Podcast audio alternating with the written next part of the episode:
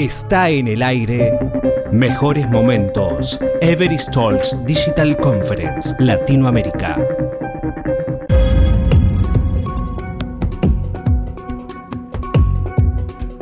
En esta serie se escuchan los destacados de la charla de Diego Tovar, CEO Everest Colombia. La nueva sociedad 4.0, cambios, nuevas necesidades y nuevas oportunidades. En la secuencia, con moderación de Diego Tovar, los audios del panel y comentarios de profesionales destacados como Alejandro Novoa, director de estrategia digital de Everest Colombia, Wilson Rojas, director administrativo del Servicio Nacional de Aprendizaje, Iván Caballeros, fundador y CEO de CityBeat. Alejandro, pues te pediría que muy concreto abordes la temática personal que es muy importante también cómo nos debemos preparar como personas en este contexto de transformación digital que es la respuesta empresarial, pero quisiera que tú abordes el tema desde la perspectiva de las personas. Primero, desde el ámbito personal, fijándonos una visión con propósito en ese orden de ideas y cómo esa visión con propósito desde la persona eh, se apalanca con competencias digitales y lo resumo un poco con el logo que aquí tengo de Augmented Humans, como ser un humano creciente y aumentado. Y en ese orden de ideas, siendo conscientes y preparándonos en que necesitamos adquirir competencias digitales que demanda el mercado. Eh, segundo, prepararnos en competencias de innovación y creatividad para reinventarnos y no ser estáticos, sino ir evolucionando en el tiempo. Y tercero, adquirir competencias sociales y emocionales y otras competencias que los robots son incapaces de desarrollar a futuro. Y en ese ámbito, en el primer ámbito que tocaba de, adquirir nuevas competencias digitales que demanda el mercado, ser conscientes de la velocidad de cambio que implica el, el índice de automatización y la aceleración con el nuevo normal. Hoy en día las máquinas hacen el 29% de las tareas laborales y el 71% de los humanos, pero al 2025 se va a invertir, el 52% lo van a hacer las máquinas y el 48% los humanos. Y en ese orden de ideas están cambiando los trabajos y ocupaciones en el mercado. Más de 133 millones de empleos nuevos se van a, a transformar y 75 millones van a, van, a, van a desaparecer. Y tenemos que prepararnos con nuevas habilidades personales, eh, unas más hard y otras más soft en el ámbito de la analítica y la innovación, en el ámbito de, de tener la capacidad de mayor aprendizaje y de resolver problemas complejos en el día a día o desarrollar en programación y diseños de nuevas tecnologías, la creatividad, la inteligencia emocional cada vez adquieren más, más protagonismo en, en, el ámbito personal y cada uno de nosotros tenemos que formarnos para cerrar esa brecha digital. El World Economic Forum decía para el 2022, cada persona que hoy tenemos nos tenemos que formar 101 días extra en nuevas competencias digitales para ponerlos al día. Y finalmente, es importante especializarnos en habilidades que no saben hacer bien los robots o las máquinas porque cada vez la tendencia se ha hecho. Y en ese sentido, de manera personal, cada uno tenemos que formarnos en habilidades que a los robots les cuesta y siempre les va a costar hacerlo bien, pero que al humano en eso nos tenemos que especializar para sabernos diferenciar. De esas habilidades es el pensamiento crítico, preguntarnos el por qué y por qué de las cosas y cómo o mejorarlo y cómo poder desarrollarlo y cómo puedo desarrollar y, ser inquieto y no tragar entero lo que nos viene dado eh, por el mercado o, por las condiciones de nuestra compañía o por el, con las condiciones del entorno, por ejemplo, desde el COVID. Eh, el robot siempre es bueno para dar respuestas, pero no es bueno para hacer preguntas. Y nosotros como seres humanos somos muy buenos para hacer preguntas y cuestionarnos las cosas. Asimismo, el robot no es bueno para la socialización y nosotros sí. Entonces, esas capacidades eh, de inteligencia emocional, de creatividad, de innovación y esa capacidad de reinventarnos son fundamentales para que las desarrollamos en este nuevo mundo y aportar nuestro granito de arena desde lo, desde lo personal para crecer y evolucionar no solamente como personas, sino dar nuestro granito de arena para el país. Perfecto, Alejandro, muchas gracias. Vamos al tema final de esta plática eh, que yo lo llamé iniciando nuevas cosas y, vamos a hablar por unos minutos finales de la sociedad 5.0, ese concepto del Keidan Ren de Japón, el Keidan Ren es como una cámara de comercio, es lo que más se me parece a ello. Eh, y es el concepto de la humanización de la cuarta revolución industrial, es el concepto de llegar a una sociedad súper inteligente, pero en donde realmente todo este tema tecnológico se ponga al servicio de la humanidad.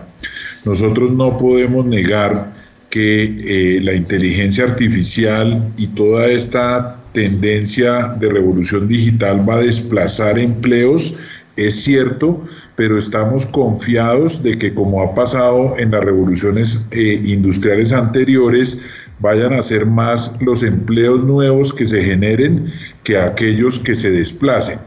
Pero sin lugar a dudas, en la medida en que desde la construcción del conocimiento hasta la eh, producción que se va a hacer eh, primordialmente por robots y por eh, algoritmos y software, evidentemente en las sociedades más avanzadas tendremos un poco más de tiempo para disfrutar la vida. Por eso es importante este concepto de sociedad 5.0 que ha desarrollado Japón y que en el caso de, de nuestras sociedades tiene que pasar primero para aplicar esta humanización de la cuarta revolución industrial, tenemos, como lo dije al principio, que cerrar la brecha de equidad en nuestros países. Y lo que hemos encontrado es que la singularidad viene de la educación. Creo que la educación es la clave fundamental en nuestro contexto para salir adelante como sociedad y tenemos que aplicar este concepto de la sociedad 5.0 desde la perspectiva de la transformación de la educación. Entonces, muy rápido le pediría a nuestros panelistas que nos comenten desde cada una de sus perspectivas cómo se puede aplicar este concepto de sociedad 5.0 de humanización de la cuarta revolución industrial desde, desde sus compañías. Empecemos con Iván, por favor. Pues sí, desde, desde mi punto de vista, eh, lo, que, lo que estamos viendo es que estamos en un entorno caracterizado por la incertidumbre y por una aparente comoditización de las empresas, ¿no? La diferenciación cada vez es más pequeña. Eh, en cambio, lo que sí que vemos es que las organizaciones capaces de aportar valor diferencial a sus clientes, pues son las que obtienen el éxito, ¿no? ¿Y, qué, y cómo se obtiene esta diferenciación, no? Pues desde mi humilde punto de vista, yo vuelvo a, lo que mencionaba antes, ¿no? De alguna manera es cultura de empresa eh, vinculada al futuro del planeta o al futuro de la humanidad. Eh, y esto siempre empieza desde dentro de la organización, ¿no? primero se deja una huella más humana en nuestros empleados, en nuestros colaboradores y en nuestra organización y a partir de ahí pues se puede extender a, la sociedad o a los stakeholders, ¿no? a los clientes, a los inversores, etcétera, ¿no?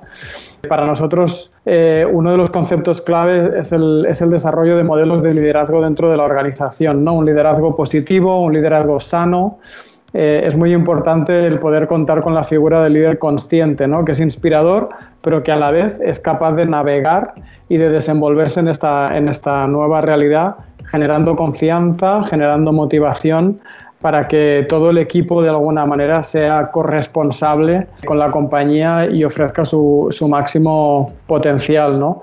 El otro día, hace un tiempo, escuchaba en la Singularity University que el, el bebé que no va a morir ya ha nacido. Evidentemente tenemos unos retos de aquí a 10 años muy grandes, pero es que de aquí a 50 todavía son más grandes, ¿no? Pues bueno, yo pienso que sea cual sea el cambio, sea cual sea la tecnología, lo más importante es que el estilo de liderazgo sea un estilo sostenible, sea un estilo, sea un estilo consecuente y responsable, ¿no? Un estilo de liderazgo de impacto. Muchas gracias, Iván. Vamos con Wilson. ¿Cómo desde tu perspectiva crees que se puede aplicar en el SENA este concepto de humanización de la cuarta revolución industrial de la sociedad 5.0? Gracias, eh, Diego. Pues para el SENA es un reto gigante, si, si es un reto grande que el SENA sea el, el brazo operativo de la cuarta revolución industrial, y ahora pasar a una sociedad 5.0, pues es un reto aún más gigante. Pero es una transición que debemos hacer para que ese desafío en el ámbito educativo y de formación, y en nuestro caso pues, para la formación del trabajo, pues sea presente. Nosotros estamos eh, reforzando o haciendo mucho énfasis en que no solamente es la habilidad técnica la que te pone en un estatus o en una, en una empresa o en un tema laboral o en un emprendimiento, sino que también son las habilidades blandas las que, las que logran que te vuelvas una persona integral, una persona que trascienda. Esa parte humanista que, que hablaste, que es la que se necesita de nuestros aprendices. Hay unos valores, hay unas eh, habilidades blandas que nosotros estamos promoviendo en nuestra formación de los aprendices, que son eh, trabajo en equipo, adaptabilidad al cambio, comportamientos éticos, sentido crítico, elocuencia, actitud de servicio, puntualidad y sentido del humor. Son ocho, digamos, eh, habilidades blandas que estamos trabajando muy fuerte en nuestros aprendices para que nuestros aprendices se vuelvan un aprendiz integral, se vuelva una persona que esté, eh, digamos, dispuesto y disponible para atender los retos que, que le, le pone esa sociedad 5.0. Y vuelvo al caso que tenemos del hub digital que tenemos en Popayán. Allí lo que nosotros promovemos es un, un plan de formación integral que genere capacidades tanto digitales como en habilidades blandas, centradas en el ser, en el aprendiz, pues que nos permite transformar a la comunidad a través de la formación.